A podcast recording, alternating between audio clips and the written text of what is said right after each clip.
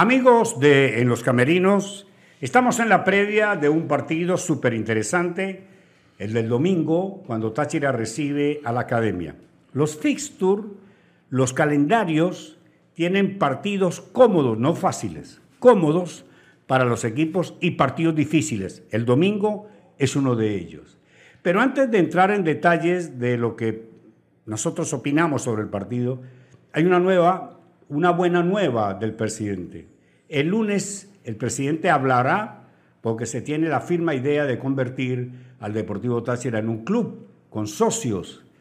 Eh, vamos a ver qué traen, cómo es el proyecto, cuál es la idea, cuántos socios necesita el equipo, en fin. Pero esa es una noticia importantísima, por eso empiezo por ahí.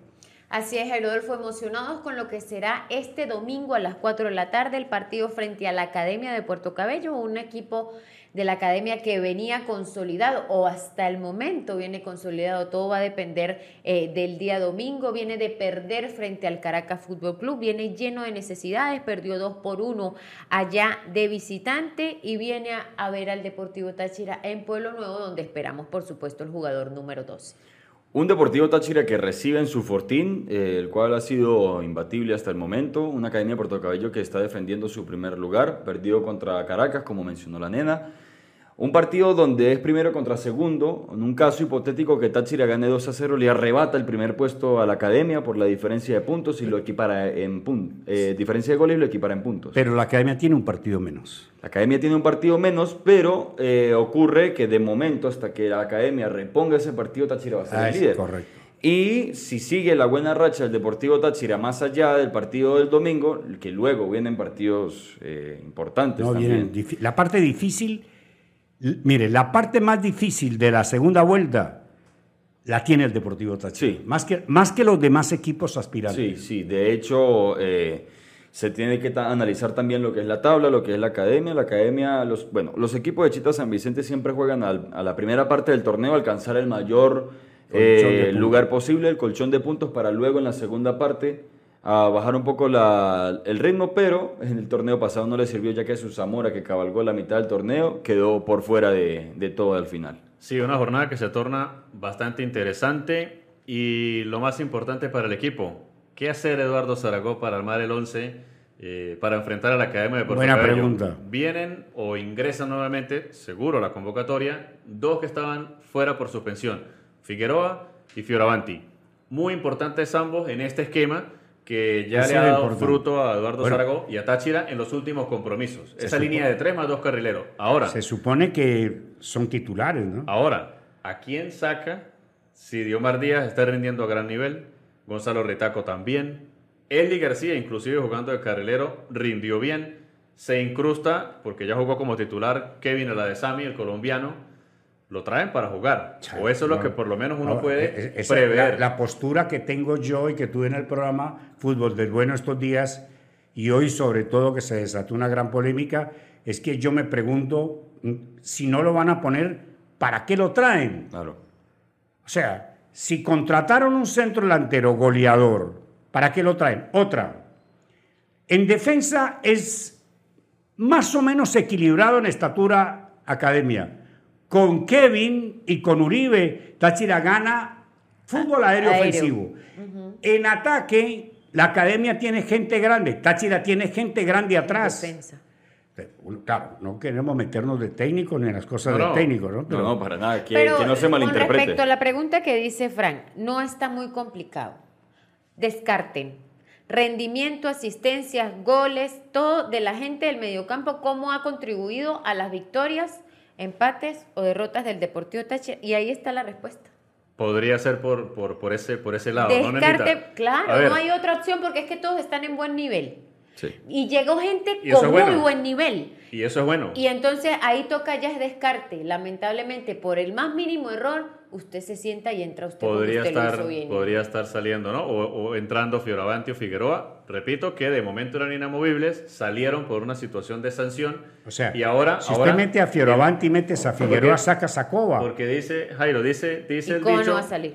Cova, imposible. mire, dice el, el- el- el- el- el lema de que el 11 ganador repite. No siempre. pero ahora, en este caso, por el rival, lo que- hay que analizar muy bien cuáles son las piezas o qué estrategia puede estar pensando el profe No. Zaragoza y el cuerpo técnico para contrarrestar el juego de academia del cual vamos a hablar, ¿no? El juego de academia es muy directo y tiene jugadores muy rápidos que juegan por fuera. y altos. Es un, es un equipo que Grande. juega siempre por las bandas y busca centrar porque juega a, a, a- a Balonazo. Balones cruzados, sí. Ahora, disculpe Jairo, ¿cómo jugó la academia frente a Caracas, que es su partido más reciente? ¿Qué esquema utilizó? Utilizó un 4-3-3. Formó de la siguiente manera. Romero por derecha Ferreira, por izquierda Granados, pareja de centrales Ocio y Rivero. Más adelante, Alline con Colina y por la mitad Lugo.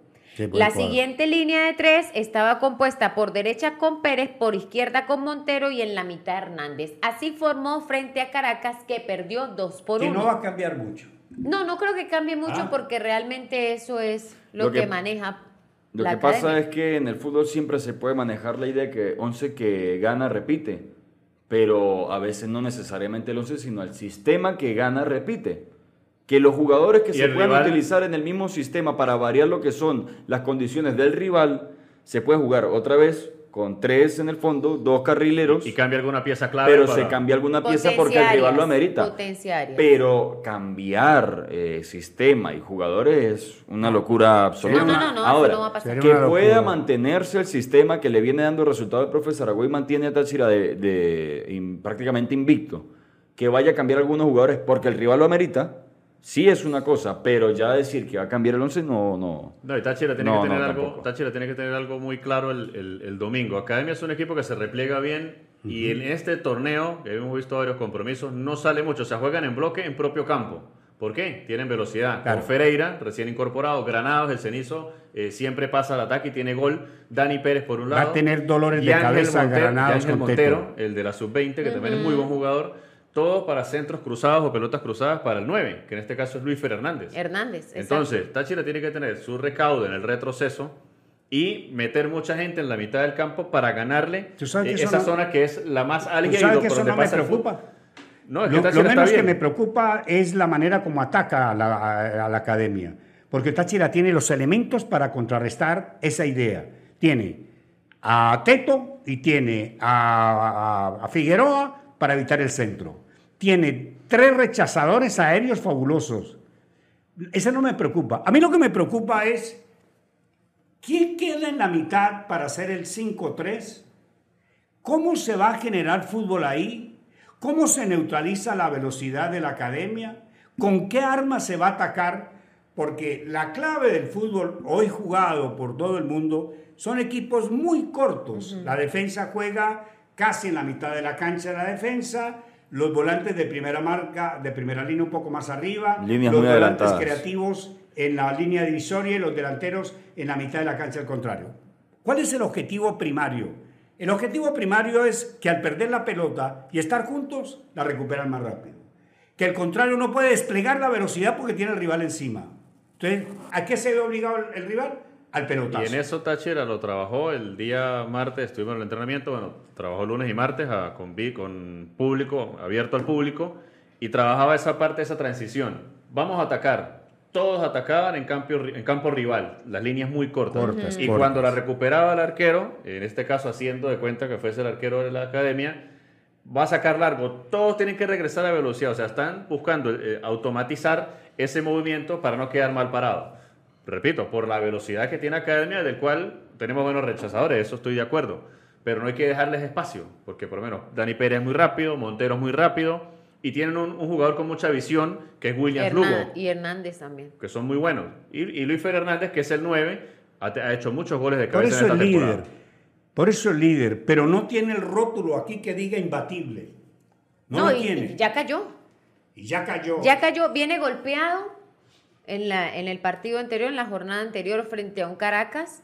Eh, no esperaban realmente ese resultado porque ahora eso acorta más la distancia, los puntos son mucho menos con respecto a lo que es la diferencia. Por ejemplo, la Academia tiene 38 y Táchira tiene 35. Si Táchira gana 2-0, Le quita el Le primer quita puesto Le a- quita a, la academia lugar a la porque academia. lo empata en puntos y le- la diferencia le de goles queda en cero. Correcto. luego viene Caracas con 29. ¿Cuántos puntos está Caracas de Táchira? De Táchira Seis. 6. Ok. Esos son los, los numeritos que, que tenemos que ver es las diferencias que hay entre los candidatos al, al G4 y la diferencia que hay entre los candidatos Pero, a la Suramericana. Perfecto, Jairo Adolfo. Pero es que Caracas tiene seis puntos de diferencia con Táchira, pero es que Carabobo también tiene seis puntos. La Correcto. diferencia es el gol averaje.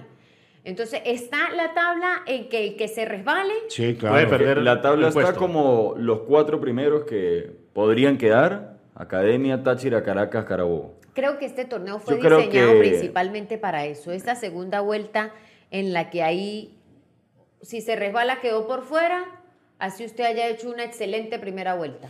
Diego Hyper nos escribe en el en vivo, eh, el partido es de matar o morir. Así sea 1 a 0, pero lo importante es ganar y el equipo está claro de eso. Y qué bonita oportunidad de tener bastante cantidad de público, el buen rendimiento y, como no, los tres puntos esta vez. El equipo instaló 60 cámaras de seguridad en el estadio Qué bien. para vigilar absolutamente todo. Lo, lo digo en la radio y lo digo ahorita aquí por YouTube y por Instagram. Tienen que cuidar es a los de la principal, que son los que lanzan los objetos hacia los rivales, no en las populares. Entonces, concéntrense en vigilar a esas personas de la principal. Mira, no pasan de tres, no pasan de cuatro. Así es, Jairo. ¿Nos vamos? Son dos o Sí, tres o- que lamentablemente perjudican a miles más. La jornada para finalizar. Antes de irnos, sí, eh, Hermanos Colmenares recibe a Rayo Suriano, Universidad Central de Venezuela recibe a Zamora, el Angostura estará recibiendo al Caracas, La Guaira estará recibiendo al Carabobo de Juan Domingo Tolizano, Táchira Academia de Puerto Cabello, el partido de la jornada, domingo 4 de la tarde, Portuguesa recibe a Estudiantes de Mérida y Mineros estará recibiendo a Metropolitanos en Puerto Ordaz. Cuando digo que a Táchira le cuesta la segunda parte, es por eso. Mientras que Táchira está enfrentando a la academia, Caracas está enfrentando a Angostura. Y mire lo de Carabobo, o sea, le, le queda difícil. Nos vamos. Vamos a dar unos últimos dos saludos. Héctor Dam 88, un saludo desde Buenos Aires, los felicito, excelente programa y el domingo ganamos. Eh, Richard Cuadros, saludos desde Medellín. El ambiente en San Cristóbal debe estar increíble para el domingo. Increíble, increíble. Nos escuchamos, no el domingo, no sé si haremos el resumen del partido el domingo, pero téngalo Lo por más probable, claro que sí, a las 7. Lo- le digo, amigo oyente, vaya al estadio, disfrute del partido, disfrútelo. Va a ser un partido a muerte. Gracias. Hasta entonces.